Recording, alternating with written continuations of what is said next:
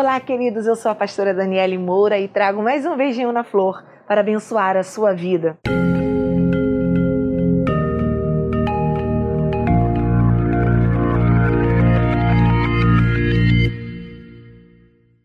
O livro de Ruth vai nos contar a história de uma família que viveu uma grande tragédia, onde Noemi, casada com Elimeleque, tinha seus dois filhos, suas duas noras perde marido, perde filhos, e Ruth decide ficar com ela.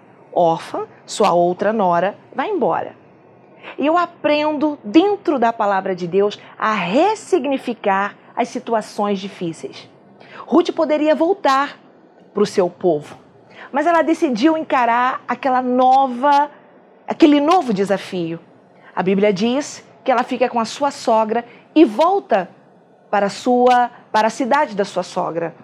E a Bíblia diz que ela decide trabalhar. Mal sabia ela que o lugar onde ela ia catar espigas, lugar onde ela foi buscar a sua provisão, ela se tornaria dono daquele lugar. Ela se casaria com Boaz, o remidor de Noemi. Sabe o que eu quero te dizer através desse vídeo? É que enquanto você ficar olhando para a dor, a tua mente não vai ampliar para que você receba estratégias de Deus. A Bíblia diz que ela decidiu encarar aquela situação e deu a volta por cima. Eu acho que você já chorou demais. Eu acho que você já se lamentou demais e o tempo está passando. Teus filhos estão crescendo, as coisas estão acontecendo e você continua aí. Deixa eu ser profeta de Deus para sua vida agora. Levanta. Ainda que você comece catando espigas, fica tranquilo.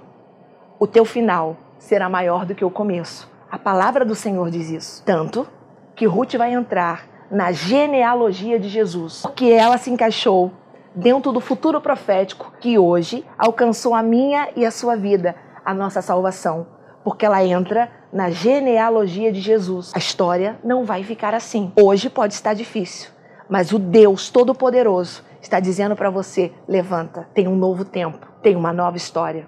Isso vai servir de testemunho para levantar quem você menos espera. Tem gente de olho em você. Influencie com a sua fé, não com a sua dor. Influencie com a sua determinação. Deus conta com você para um novo tempo na face da terra. Que o Senhor te abençoe. Receba esse beijinho na flor e faça a diferença. Você é escolhido e escolhida de Deus. E se você gostou desse vídeo, deixe o seu like, se inscreva no meu canal e ative o sininho de notificação, porque em breve tem mais beijinho na flor para abençoar a sua vida.